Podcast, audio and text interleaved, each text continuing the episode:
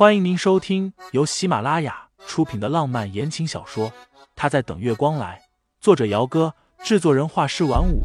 感兴趣的听众老爷们，赏个三连，点亮我的关注，点亮你的夜空。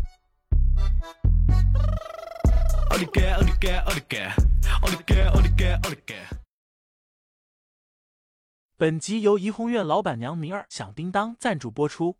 第五十章，你今晚打算住哪儿？空气里一股淡淡的腥味，好像是血的味道。血。清新脸色也白了下来，也不知道自己这会儿是哪儿来的胆子，就这么迈着脚步往客厅里走去。客厅里，茶几上被人放了一个血淋淋的、剥了皮的猪头在上面，从茶几到厨房门口，到处都是已经干涸的血。地板上零零落落的都是纸钱和各种纸糊的死人用的东西。饶是沈清新已经做好了心理准备，可还是被眼前的景象给吓得头皮发麻起来。别看了！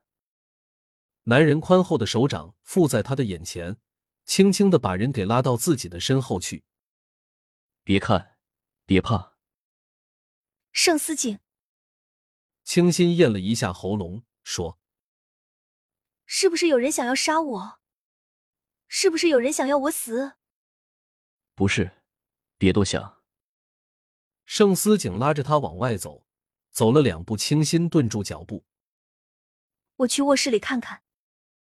他抬步往卧室走，拧开门往里看了一眼。还好，卧室里整整齐齐的，应该是没有人进去过。清新进了卧室里，打开一个抽屉。把里面的证件还有卡之类的拿出来，塞进了包里。他又拿出手机给沈冰雪打了个电话，不过那边没接，估计是在忙。清新只能给他发了条信息过去，把今晚的事情大概的说了一下。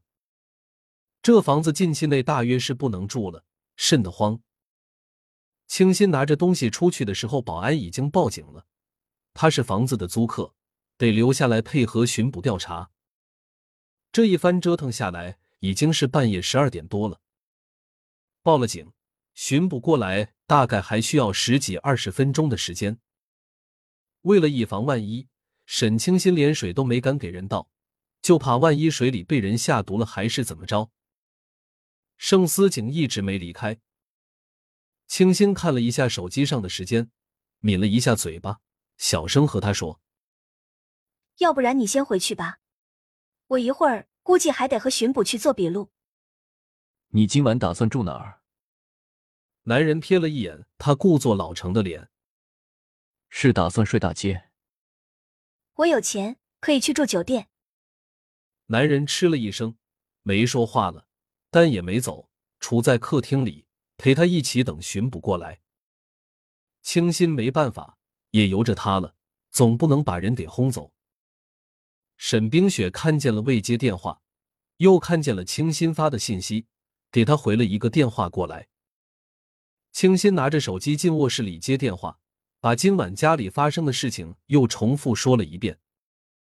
沈冰雪担心他没有地方住，让他收拾一下，先到会所那边去，他可以安排住处暂时给他住。清新婉拒了，一来是不想麻烦冰雪姐姐。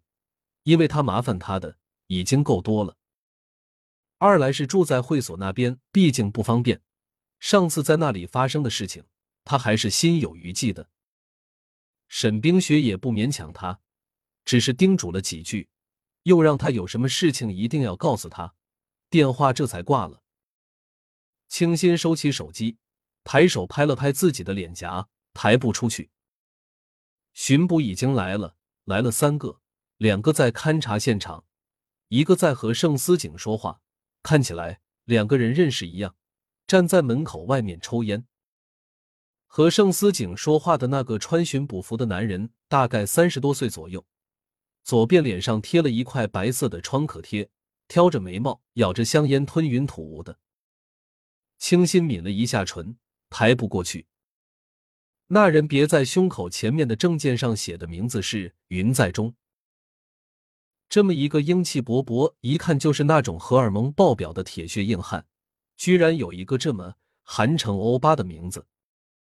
沈小姐，云在中刚刚抽完一支烟，看见沈清新出来，条件反射的挺直了自己懒散靠着门框的身体，笑着打了个招呼。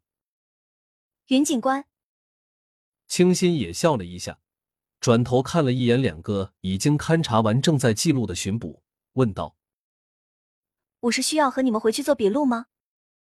云在中挥挥手：“不用，不用。”该说的阿锦刚刚都已经和我说了，大半夜的就不折腾的跑来跑去了。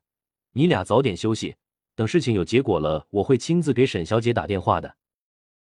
阿锦，清新心里的第一个念头就是，这两个人果然是认识的。